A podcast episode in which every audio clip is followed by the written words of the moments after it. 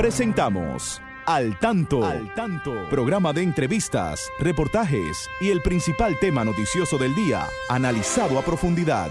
Al Tanto es una producción del periodista Fausto Bueno Bueno. La victoria de la razón no es más que la victoria de los que razonan. Quien calla ante la injusticia es tan injusto como quien la comete.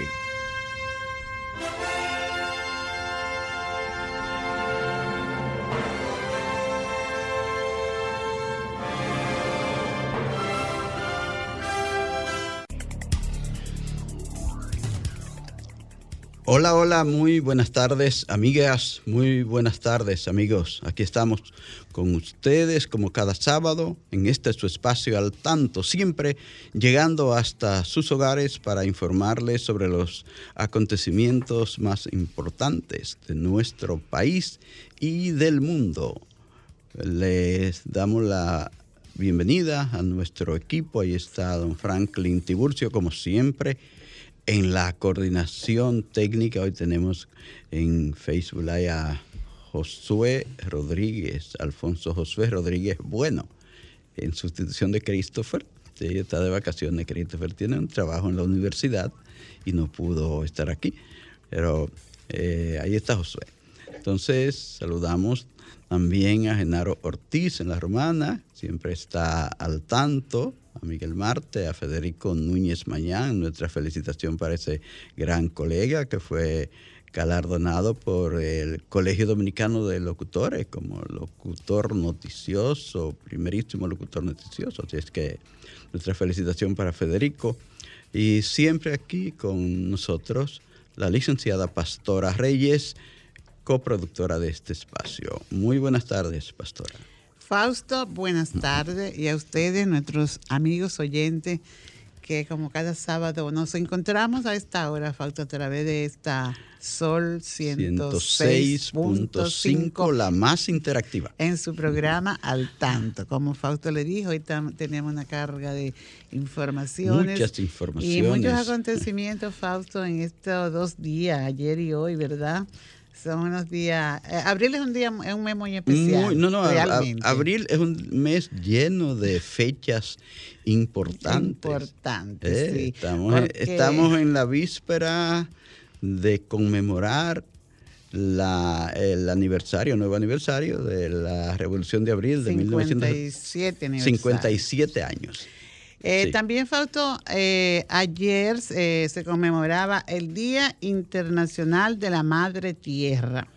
Esto es un día, un acontecimiento, podríamos decir también, que debemos darle mucha importancia. Precisamente la Madre Tierra nos pide que actuemos que los océanos se llenan de plástico y se vuelven ácidos, que el calor extremo, los incendios forestales, las inundaciones y otros tantos eventos climáticos han afectado a millones de personas. Y aún el día de hoy nos enfrentamos también con el COVID, que no ha terminado todavía, esta pandemia que también eh, afectó, ¿verdad? afecta al planeta. También tenemos que hablar del cambio climático, los cambios provocados por el hombre, que hemos dicho muchas veces aquí, cada vez predicamos esto, que estamos matando nuestro planeta. Sí, son crímenes que se, que se ejecutan contra la biodiversidad. Es importante recordar en este Día de la Madre Tierra que necesitamos un cambio hacia una economía más sostenible y que funcione. Así que unámonos al movimiento mundial para restaurar nuestra madre tierra, Fausto. También hoy 23 es el día del libro, Fausto. Sí, día del libro. Y por eso que ya estamos en la fiesta. Ven al libro, dice el lema de la feria, de la 24 Feria Internacional del Libro, de que hablaremos más adelante. Sí, sí. Bueno, pues vamos a ver algunos titulares de los que en el día de hoy estaremos comentando, dice este titular, que será el lunes cuando se dé a conocer de parte de las autoridades de educación el resultado de las conversaciones precisamente entre ADP y el Ministerio de Educación. El presidente Abinader se reúne con su Consejo de Ministros y Directores Generales para pasar balance a la situación del país. Caso de Ocoa hace recordar el pasado violento de la Policía Nacional. Aquello fue algo triste recordatorio. Así es. Ucrania denuncia 242 crímenes de guerra contra el patrimonio cultural. Milagros Ortiz dice que trabajan para hacer de la transparencia una realidad. Antonio Guterres, secretario general de la ONU, viajará el martes próximo a Rusia para reunirse con Putin. Adelante Franklin con estos mensajes de interés. Y ahora, al tanto en las noticias. Se registra aumento de casos activos de COVID-19 tras asueto de Semana Santa. En los últimos seis días se ha registrado un promedio de 23 nuevos casos activos por día para un total de 141 casos activos desde el lunes 18 hasta hoy sábado 23 de abril, cuando las autoridades reportan que 303 personas tienen la enfermedad. Sobre los nuevos casos, en lo que va de esta semana se han registrado 305, de lo que 54 se detectaron en la jornada de ayer tras la realización de 1.577 pruebas. Además, se procesaron 605 muestras de seguimiento a pacientes contagiados. Abinader pide paciencia a los organizadores de protestas en el Cibao.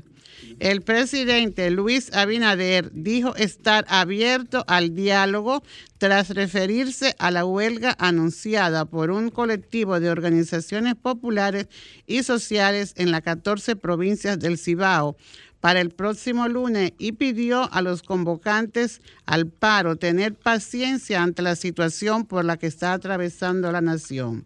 Con respecto al paro, aseguró que si algo tiene su gobierno, que hasta lo critican por eso, es que siempre tiene una puerta abierta a la comunicación y el diálogo con todos los sectores. Por lo tanto, yo creo que aquellos que están en esa actitud deben de tener paciencia, comunicación con nosotros y pueden estar seguros que les vamos a atender en un orden de las prioridades y según las capacidades de respuesta que tiene el gobierno por la crisis que hayamos, expresó el presidente Abinader. El Tribunal Constitucional y MINER presentan bases para el concurso Me Gradúo con el Tribunal Constitucional RD. Me gradúo con el Tribunal Constitucional Dominicano. Es la quinta versión del concurso lanzada por el Tribunal Constitucional en alianza con el Ministerio de Educación, que busca motivar la participación de los estudiantes de quinto y sexto grado de secundaria de los centros educativos del Distrito Nacional, las provincias de Santo Domingo, Santiago y María Trinidad Sánchez. Esta iniciativa motiva a los estudiantes a conocer la Carta Magna y el Tribunal Constitucional, lo que constituye en sí un complemento a su educación y cultura. Los participantes de Me Gradúo con el Tribunal Constitucional RD tiene fecha límite de entrega para el 12 de mayo y en las tres categorías recibirán montos de 150 mil pesos para el ganador de video, 100 mil para canción y 75 mil pesos en la categoría de fotografía premios destinados para apoyo de su graduación estudiantil, Fausto. Buena motivación para los estudiantes, Fausto. Muy bien, yo creo que el Tribunal Constitucional hace muy bien con organizar doble, Doble motivación, una porque van a aprender, ¿verdad?, lo que es el Tribunal Constitucional y nuestra Carta Magna. Además van a tener su dinero para su graduación final. Creo que es una buena iniciativa esto, ¿verdad?, de, del Tribunal Constitucional. Importante. Bueno, como importante es, Pastora, esa 24 eh, edición de la Feria Internacional del Libro, que está en esta ocasión se está montando en la ciudad Intramuros, sobre todo en la calle Las Damas, en la Mercedes con Meriño, en eh, todo ese entorno ahí. Así es que hay que tratar de ir a ver y participar en el evento cultural más importante de la República Dominicana, que es el montaje de la Feria Internacional del Libro. Muchas actividades realmente, habrá muchos talleres, conversatorios y mm, algo muy importante, Fausto, aquí se está dedicando esta, este año, ¿verdad? Como invitado internacional a la Unión, Europea. y a dos grandes literatos nuestros, a Pedro, Pérez y Carmen. Eh, Carmen Natalia. Carmen Natalia. Carmen, Carmen Natalia. sí, Roland, eh, Martínez Bonilla. Sí, porque eh, lo que pasa es que ella, Carmen Natalia, era hermana de un héroe de un héroe nacional que fue eh, José Rolando Martínez Bonilla, que fue uno de los eh, cinco sobrevivientes de la gesta de Luperón de 1949. Eh, la gesta de Luperón, donde varios dominicanos sobrevivieron en esa gesta de Luperón, donde vinieron con las armas en las manos para enfrentar a esa tiranía oprobiosa de, de Trujillo. Sí, y nadie puede, nadie se va a quedar sin participar, Fausto. Todo es a disposición, porque fíjate, se va a, se va a usar los distintos medios de comunicación. está el canal de YouTube del Ministerio de Cultura, eh, se va a pasar por la televisión, eh, la radio, también por todas las redes y el que habrá también transporte disponible de la, desde la Plaza de la Cultura van a haber autobuses rotulados para transportar a las personas hasta la zona colonial y también hay, hay otro lugar donde, donde se van a trasladar, de, creo que de Bellas Artes. Ahí también van a haber autobuses para toda la persona eh, que la llegada sea más fácil es importantísimo participar y sobre todo asistir y participar sobre todo en el programa de actividades que hay dedicado a, al poeta Pedro eh, Pedro Pace, ¿verdad? Pedro Pace. Sí, sí hay que conocer la, grandeza de ese literato nuestro, ¿verdad? Que junto con, con Tony Raful y otros más, pues mantenía siempre activa la literatura dominicana. Recuerdo aquel programa que ellos tenían en en la onda musical, que es La Ciudad de la Palabra, en, con, era Pedro Peix, eh, Andrés, L. Mateo y Tony Raful. Sí, siempre lo recordamos.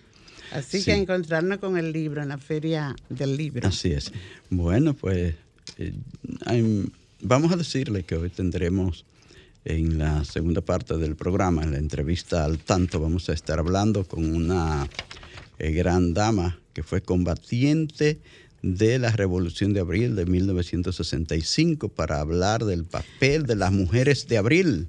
Entonces será importantísima esta eh, experiencia que nos contará la licenciada Teresa Espaillat. Ya está con nosotros. Ah, muy bien, qué bueno, qué bien.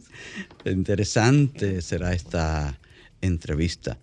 Entonces, Pastora eh, Franklin, debemos ir tanto en la educación porque tenemos detalles importantes sobre otros temas educativos. Manténgase al tanto con la educación. Tú comentabas, Fausto, ¿verdad? Es importante hablar en hoy, en al tanto en la educación, del 65 aniversario del inicio de la educación de personas ciegas en República Dominicana. Eh, conocemos ya, muchos hemos hablado a través de este medio y, desde todo el tiempo la prensa ha sido una aliada fiel a este proceso de educación de las personas con discapacidad visual. Eh, conocemos la gran cantidad de profesionales que existen en nuestro país en distintas áreas de humanidades, ¿verdad? Hay psicólogos, sociólogos, eh, abogados, docentes en el área laboral, pues tenemos obreros especializados, todo como resultado de aquel proyecto que se inició en el 1943, Fausto. ¿verdad? Sí, bueno, la, aquel proyecto que se inició como promoviendo la educación de las personas ciegas desde 1943 la y se concretizó. Se hablaba de las posibilidades que, tenían las personas ciegas, aunque no había una definición clara porque eh, en principio se, se, buscaba el apoyo a través de la Secretaría de Previsión Social, como se llamaba Salud Pública. Entonces, pues nada, importante que siempre hay personas que observan, aunque no participen directamente, pero gracias a esa actitud de observación que tuvo el doctor Luis Duvernier Mejía, papito conocido, un gran educador, en su viaje a España enviado por la Secretaría de Educación aquella vez, ¿verdad? el ministerio él se detuvo a observar el desarrollo que tenían las personas ciegas allá en España y pensó, ¿por qué en mi país no podemos hacerlo? Y ya aquí había un gran grupo de personas que promovían, como tú dices, desde 1943, estaban promoviendo eh, la creación de una institución, lo cual se concretizó el 22 de abril de 1957 con la creación de la Escuela Nacional de Ciegos. Entonces, a partir de ahí ya se inicia la educación formal de este sector de la población y más allá creo que es la primera institución de educación especial que se creó en la República Dominicana de manera formal y lo hizo el Ministerio de Educación, la entonces Secretaría de Estado de Educación, que en esa ocasión estaba eh, presidida por eh, el doctor Ruiz Tejada, Manuel Ramón Ruiz Tejada, ¿recuerda? entonces, eh, importante el trabajo que se ha hecho desde diferentes instituciones, las transformaciones que ha recibido la Escuela Nacional de Ciegos, primero a Centro de Recursos para la Discapacidad Visual, luego incluyendo la discapacidad eh, de sordo ceguera, ¿verdad? Sí. ¿verdad? Y vale Fausto mencionar y agradecer a la doctora Milagros Ortiz Bosch cuando nos atrevimos, ¿verdad?, a llevarle la propuesta de disolver el internado, porque ya eso era infuncional. Los internados tienen su parte buena, ¿verdad? Porque con un timbre el muchacho baja al comedor y tiene un plato seguro de comida. Pero ¿dónde está el afecto de la familia? ¿Y dónde está la participación de su comunidad para que lo vea desarrollarse y actuar? tiene sus ventajas y desventajas la inclusión, pero lo más importante es la ventaja del desarrollo en su propia comunidad de este, y, que y que el mismo estudiante con discapacidad visual es un agente de cambio porque la gente lo ve actuar, sabe cómo estudia, cómo se moviliza, cómo se trabaja, cómo puede incorporarse a todas las actividades. Y eso fue gracias precisamente a esa actitud de comprensión que estuvo la doctora Milagros Ortiz Bosch siendo ministra de Educación y aprobó esto y transformó la escuela y dijo, ay de aquel director regional que no acoja esta orden departamental porque sabemos quién es Doña Milagro, ¿verdad? Y a Doña Milagro hay que darle un punto bien grande en este proceso de avance que ha tenido la educación de la persona con discapacidad visual. Y fíjate, Fausto, me satisfizo mucho ayer cuando fuimos al centro, a la Eucaristía, con motivo de este aniversario, el 65 aniversario, y ver la cantidad de niños y niñas con discapacidad múltiple que están recibiendo los servicios, porque no solo se quedó en atender a la persona con discapacidad visual, sino que la escuela avanzó, porque llegaban estos niños allá al centro, estas madres con estos niños con parálisis cerebral y ceguera, eh, con autismo y ceguera. Entonces no teníamos programa, pero buscamos. Buscamos y hoy está la escuela José Manuel Rodríguez Tavares, que es el resultado también de todo este proceso. Y ahí hay una cantidad de niños. Para ofrecer ese servicio a los niños sordos ciegos. es la primera escuela también en el país de, para niños sordos ciegos y déficit múltiple, de verdad, desde el Ministerio de Educación, que ofrecen estos servicios y que se están por extender a, a otros lugares del país, Fausto. Muy bien, yo creo que ahí están los resultados. Hay que seguir haciendo el esfuerzo para que esta población continúe preparándose para poder servir a su país. Son muchos, los, como tú decías, los profesionales con discapacidad visual que hoy interactúan en diferentes áreas de la vida nacional. Y ojalá que las universidades revisen su programa de formación de maestros, Fausto, porque eh, estamos en un proceso de inclusión en el país, en todos los ámbitos. Entonces no podemos culpar al docente que sale de las universidades sin tener una mínima información de cómo tener un abordaje adecuado en su ambiente de la escuela ordinaria con estos niños que sí pueden educarse. Pero el maestro yo siento que es honesto cuando dice yo no puedo trabajar porque no sé. Está diciendo lo que... Entonces yo creo que es responsabilidad de las universidades revisar sus programas de, formación docente mm, para que incluyan esta población con discapacidad múltiple, porque la inclusión es una realidad. No podemos seguir segregando. Se ha trabajado por esto en ocasiones, pero no se ha logrado todavía que nuestras escuelas de formación de maestros eh, impartan esas asignaturas que necesita eh, el estudiante de educación para salir debidamente eh, formado para trabajar con esta población y para que haya una verdadera inclusión educativa en el país. Se viene trabajando hace mucho por esto, pastora. Así vamos, vamos llegaremos. vamos a esperar que, podamos llegar pronto. Bueno, hay muchos otros temas, pastora, que debiéramos tratar, que tenemos ahí en agenda, pero creo que es muy importante entrar rápido a la entrevista con la licenciada Teresa Espaillat para hablar del 57 aniversario de la Revolución de Abril de 1965. Es un acontecimiento que no debemos dejar olvidar, que debemos recordárselo a los jóvenes para que se eh, empapen, se enteren más de aquel acontecimiento que se considera es una de las gestas del país más gloriosas, más importantes. solo se compara con eh, la restauración de nuestra independencia, de nuestra guerra de restauración. Bueno, vamos a una pausa, volvemos con ustedes en breve. Al tanto, con más de cuatro décadas en la Radio Nacional. Escúchelo cada sábado de 3 a 4 de la tarde a través de Sol 106.5, la más interactiva. Al Tanto es una producción del periodista y profesor Fausto Bueno Bueno y de la licenciada Pastora Reyes.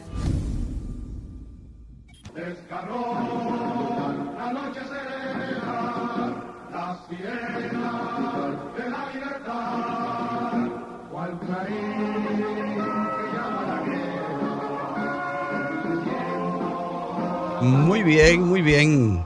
Con los acordes del himno de la Revolución de Abril de 1965. 65 iniciamos esta entrevista con la señora Teresa Espaillat, Teresita Espaillat, que fue una combatiente activa en esos cuatro y tantos meses, cuatro meses y tantos días que eh, duró la Revolución de Abril, iniciada un 24 de abril, sábado de 1965.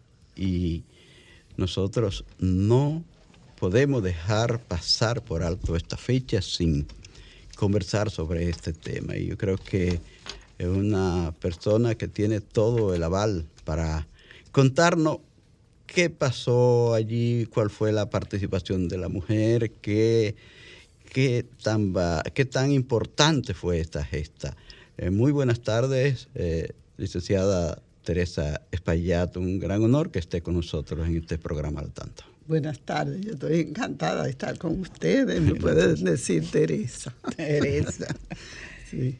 ¿Puedo comenzar? Sí, Sí. Quisiera Eh, decir algo sí. con relación a Carmen Natalia que ustedes mencionaban. Ah, sí. Carmen Natalia no solo fue hermana de un expedicionario, sino que ella misma, su familia completa, fue un referente en la lucha antitrujillista en esa década del 40, activista de la juventud democrática, respetada por todos los antitrujillistas, lograron salir al exilio y justo cuando asesinaron a las hermanas Mirabari, escribió un poema de una hermosura tremenda, así que muy merecida que la Feria del Libro, como decían ustedes, esté dedicado, aunque compartido con Pedro Pedro Pey. pero que esté dedicada a Carmen Natalia. Así es. Cuéntanos un poco en general de lo que fue la revolución de abril, esas motivaciones y brevemente ¿no? Sí, mira, el 24 de abril,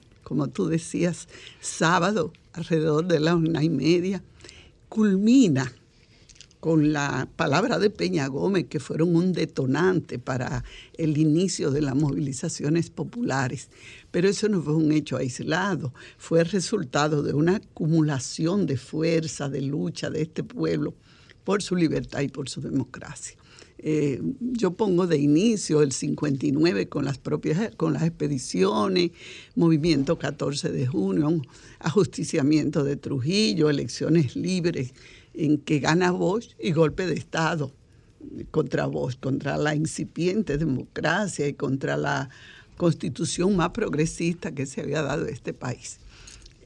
Eh, un fenómeno nuevo en el que empujó lo de abril fue que dentro de las Fuerzas Armadas aparecieron sectores democráticos, militares democráticos, hijos incluso de generales trujillistas que apoyaban la constitución y el gobierno civil. Eso fue germinando, hubo otras respuestas, hubo grandes huelgas en el 64 y el 24 de abril lo que parecía iba a ser un contragolpe para restaurar a Bosch y a la Constitución, se convirtió en una insurrección popular de cuatro días, del 24 al 28. Una verdadera insurrección popular con la consigna del retorno de Bosch y la Constitución y una tercera consigna que aparece armas para el pueblo en un momento dado. Eh, muchos acontecimientos pasaron, la batalla del puente Duarte que consagró a Francis Camaño como el líder de ese movimiento porque Rafael Tomás Fernández estaba fuera. Fue el carácter popular, la participación del pueblo lo que le dio el contenido a ese movimiento. El 28 con la constitución restablecida, con el ejército dividido, una parte del lado de la constitución, llegó la invasión de los Estados Unidos, que vino a frustrar, a, a frustrar las aspiraciones de ese momento, que eran el retorno de Bosch y, el retorno, y la reposición de la constitución. Cambiaron entonces con la llegada de la invasión de los Estados Unidos, cambiaron los objetivos. Ya no se trataba de luchar por la constitución y el retorno de Bosch, sino por un valor sagrado que era la soberanía nacional. Porque al principio como que eh, la mayoría de los militares estaban de acuerdo con ese movimiento. Cuando estalló, nosotros vimos tantos y tantos que hablaron a través de la voz del- de, la radio y Sí, televisión se dominicana. llamaba, creo que todavía. Sí, eh, pe- pero, pero después cuando se, se definieron las cosas, pues cada quien se fue para Sí, pero lado. mucha gente se mantuvo, se ¿verdad? claro, claro sí, que sí. ¿no? El núcleo Fue- más importante se mantuvo para entonces mantener la lucha, de, la lucha ya de verdad por una por un cambio en el país. Sí. bueno, ya esa sí había hecho y se había ganado, porque innegablemente que, que la constitución y, y, y el, el hecho de, de la batalla del puente de Duarte se había ganado esa parte. Sí, Fíjate es. que entonces cambia, como yo digo, a una guerra, vamos a decir, de resistencia, de como tú decías, cuatro meses, resistir a las tropas del meses. ejército más poderoso de la tierra. Sí, es es. el gran valor quizá que de, de esa época, de ese tiempo y de ese acontecimiento, que como tú dices, tenía, tuvo antes la restauración. Por tanto, en el siglo XX, es el acontecimiento más relevante del siglo pasado. Este, en, esos, en esos días también otro eh, momento de, de esos cuatro meses muy difícil fueron el 15 y el 16 de junio, cuando las tropas de, de la interventora eh, quisieron, quisieron eh, tomar la zona que le prometieron a Lyndon Johnson que lo iban a hacer en dos horas y ya, llevaban, dos, ya llevaban dos días. Mira, esos fueron los combates más intensos, pero antes estuvo el del puente Duarte, que realmente se frenó el, eh, el, acceso a la ciudad de las fuerzas de San Isidro encabezada por Huesi. No pudieron entrar a la ciudad. Y ahí estaban combatientes, principalmente militares con armas, y el pueblo que estaba sin armas ahí, pero estaba ahí. El pueblo estuvo ahí. El Pueblo no, estuvo le importó, ahí, ¿de qué manera? No le importó las bombas de los aviones. Ni los, aviones, sobre todo, que aterrorizaban un poco. Entonces está esa después de estar las, las, tropas aquí, que vinieron a salvar vidas, naturalmente a salvar 500, 6 eh, mil ciudadanos que habían que lo pudieron evacuar en 6 o 7 horas. Ya como el 2 de mayo, el mismo Johnson dijo a qué vino. Vino a impedir que los comunistas cogieran el poder, porque así le llamaban. Así llamaban ellos a todo el que se eh, oponía a su política. Pues se asaltó la fortaleza Osama con un, evento importante en el sentido que permitió que la población civil tuviera armas. Del parque de, armas de la fortaleza Osama se suplió a muchos civiles. Después de eso se intentó tomar el palacio y el 15 y 16, como tú dices, eh, fue un ataque feroz, masivo, de dos, ocho horas para tomar la ciudad. La verdad es que no pudieron entrar, se frenó la entrada, hubo muchos muertos, muchos heridos de nuestro lado, muchas personas valiosas que murió, pero también ellos tuvieron mucha baja y no pudieron entrar. No pudieron entrar porque fue una resistencia, si se puede decir, heroica, protagonizada principalmente por el pueblo de la capital. Esa acción de que inició eh, Fernández Domínguez apenas tres días después de haber regresado mm, eh, a la revolución. Eh, se dice que fue muy arriesgada y que mucha gente le dijo que no debía ser la toma del palacio. Allí falleció junto a otros importantes combatientes. Un compañero nuestro, como fue Juan Miguel Román, un líder, dirigente valiosísimo. Él era el, líder máximo en ese momento del 14 de junio. Él y Fafa se había acordado por la diferencia que había en el 14 de junio que ellos dos asumieran la, la dirección, digamos, de, del, de, los militantes del 14 de junio. Juan Miguel muere ahí con, Juan con Rafael Tomás en el asalto al palacio, una acción política. Euclide Morillo también. Sí, herido, murió seis o siete días después de una herida. De Helio, Capocci también, ¿verdad? Uno de ellos murió, no sé si él y él, Helio o Andrés Ribé, uno de los dos italianos. Sí, Helio Capocci. Fue Helio. Sí, Capocci, sí. sí. Y otro compañero, José, José Díaz, no acuerdo, muchacho contable, me había trasladado a mí en, su carrito y también murió ahí. Bueno, eh, caramba, son, son momentos difíciles de olvidar para, para los que eh, pudieron estar allí en ese... Que tuvimos la suerte, el privilegio la, de estar ahí donde nos correspondía estar. Entonces tú hablabas del tema de la mujer, ¿qué hicimos las mujeres en eso? Bueno, hablé de los combates, de que nos organizamos en comando, porque las organizaciones eh, se había desbordado con las masas, la gente no tenía dónde estar y se, nos fuimos agrupando por múltiples razones y surge lo que es el comando, que es una organización propia de la guerra donde se convivió.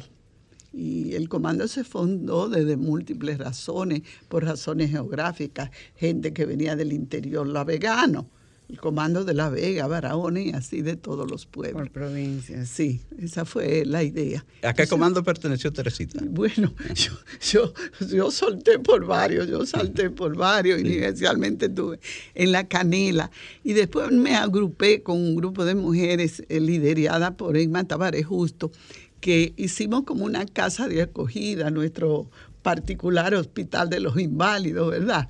Que para acoger a combatientes que no tenían dónde hacer la convalecencia, que eran del interior, que estaban en un cuarto piso y no se podían subir. Entonces hicimos una especie de acogida a esos combatientes, inicialmente en una casa grande en la calle Lobatón, ya luego nos dispersamos paramos en otro sitio. Pero también hubo mujeres que, que, tomaron las armas, ¿verdad? Bueno, sí. A mí me gusta demitificar un poco la idea del combate militar, que te lo conté, fueron cinco o seis. Entonces yo siempre, ayer decían, no todos los hombres tuvieron armas, porque cada combatiente no tenía un arma, cada persona de Ciudad Nueva no tenía un arma. Entonces podía haber un comando que tuviera 20 personas y habían 10 armas largas. Entonces, sí hubo mujeres, yo, yo digo que las mujeres hicimos desde tomar el fusil hasta brindar café, pasarle la toallita mojada a un combatiente sudado. Pero todo eso, eh, estoy trabajando la idea que hay que valorar. Pero iban al, iban al campo de batalla ustedes. Natural, bueno, pero el campo de batalla era la ciudad. Bueno, era la ciudad. Era la ciudad. Entonces, menos a los combates militares directos. Yo me considero una combatiente con autoridad moral para hablar, pero yo nunca tuve un, pegué un tiro ni fui a, los combates militares. en una actividad de este tipo hay varias acciones. Había muchas tareas que hacer que todas eran en beneficio de la guerra. Sí hubo mujeres que hizo guardias en los comandos, que estuvo más cerca que otros. Yo lo más cerca que tuve de un combate fue en la Fortaleza, en, la, en el Puente Duarte. Pero en el momento final a mí me, me evacuaron de ahí. Por órdenes de quién, no lo sé. Pero sí no, nos evacuaron a, unas, a las mujeres que estábamos ahí.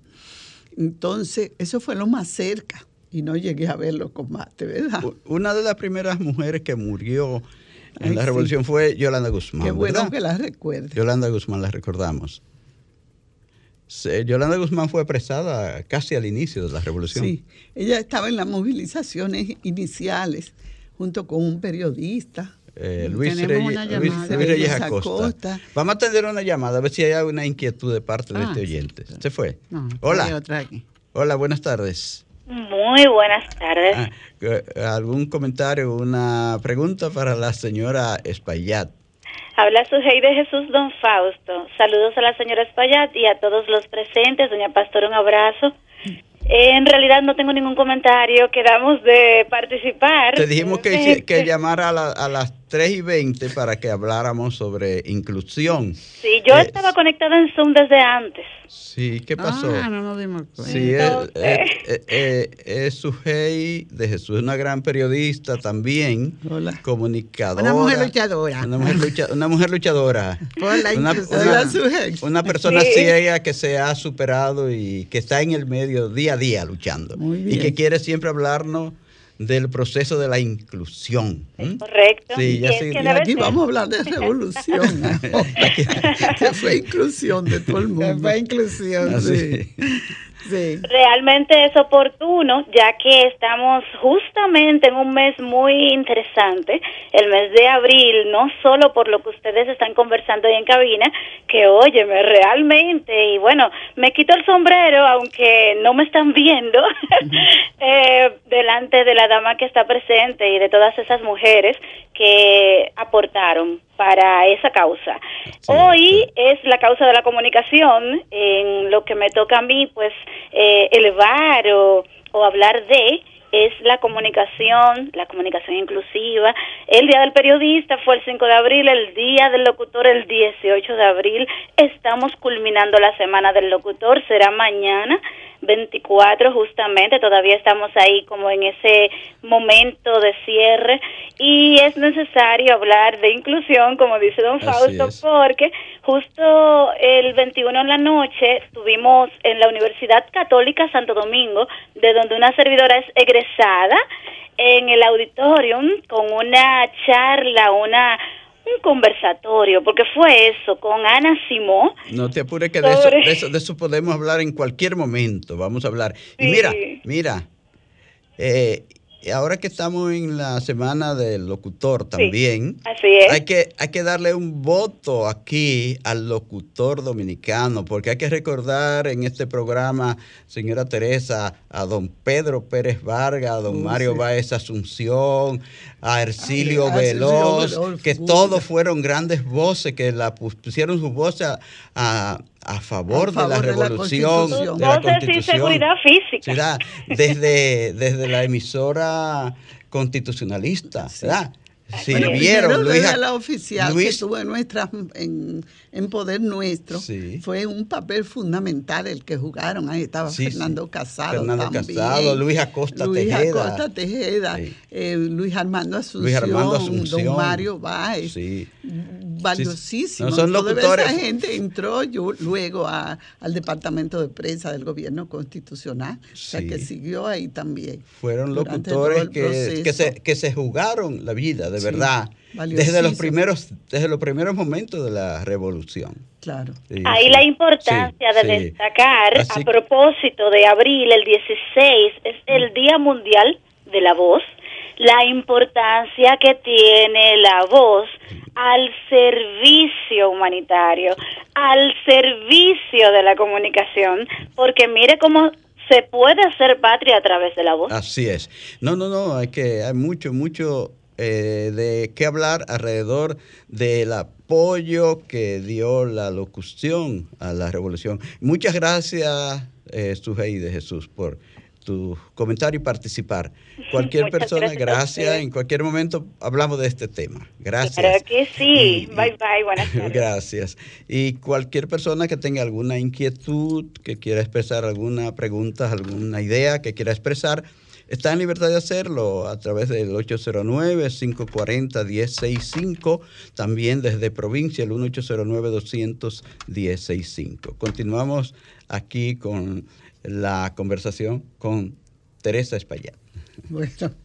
Entonces, bueno, eh, sigue desarrollando la idea porque creo que la interrumpimos un poco estábamos tratando de ver qué hicieron las mujeres, ¿verdad? que es interesante, porque suponemos que hicieron los hombres. Tenemos otra llamada, Fausto, intentamos a ver si del Bueno, vamos a ver si sobre el tema. Hola, buenas tardes. Se fue, se fue. Se fue, sí. Pues sí. Entonces, inicialmente las mujeres estábamos en las grandes movilizaciones a partir de la llegada a la invasión. Cuando comenzamos a organizarnos, ya se comienzan a hacer tareas de apoyo a la guerra. Yo sostengo que todas fueron, incluso el cocinar y lavar la ropa, es una tarea que apoyaba la guerra. Entonces hay que valorar mucho eso y darle valor social y valor histórico a esa participación. Se pregunta mucho por el tema de los combates militares. Las mujeres tomaron el fusil, hicieron guardia, muchas, sobre todo muchas mujeres de los sectores populares, si estaban en los comandos, se la buscaban para estar eh, en las guardias. Hicieron e hicieron guardia y hacer una tarea militar de riesgo porque aparecían los tiroteos esporádicos. Pero las mujeres hicieron en primer lugar eh, crear las redes de abastecimiento tan necesarias durante un conflicto como ese, de alimentos, de medicina, de ropa, señores. Lo primero es decir que las mujeres busca, buscamos hacer pantalones para hacer una, una vestimenta más adecuada a la situación de guerra. No era tan común, como tú recuerdas, no era tan común el, uso del pantalón. Así que eso fue aceleradamente buscamos tela para hacer pantalón. Pues eso es anecdótico, pero esa es la realidad. Luego las mujeres se comprometieron en muchas misiones al interior a trasladar armas porque se tenía eh, la visión que había que extender la guerra hacia el interior del país y se comenzó a llevar armamento. Eh, lo arreglaban lo, que sabían en talleres, acomodaban las armas, incluso bazooka dentro de carro, y se trasladaban y la armaban en el interior. Ahí trabajamos muchas mujeres en eso. Y de misiones al interior, no las comunicaciones no son como ahora con esta facilidad que hay. Y además tenía temor que se estuvieran grabando y oyéndose. Por tanto, para dar un mandado en París, se mandaba una gente a París. Y para mandar a Santiago, no me tocó a mí, para mandar a Santiago a hablar con otra persona, había que ir a arriesgarse a hacerlo. Entonces, eso fueron misiones muy concretas de las mujeres, talleres de costura. Después se creó la Academia Militar de 24 de abril para entrenarse. Ya habíamos peleado, pero era un entrenamiento más político Vamos que a ver militar. esta llamada, Fausto, Como para levantar la moral de combate. Sí. Vamos a ver, eh, señora Teresa, a ver si hay alguna inquietud sobre el tema. Hola, buenas tardes, ¿quién me habla y desde dónde? Buenas tardes, don Fausto. Sí. Es Augusto Alberto. Ah, muy bien. llamando. ¿Alguna inquietud sobre, sobre este tema, Augusto? De la Sí, revolución. pa- para decirle algo, yo tengo 82 años, yo tenía 25 años. Sí.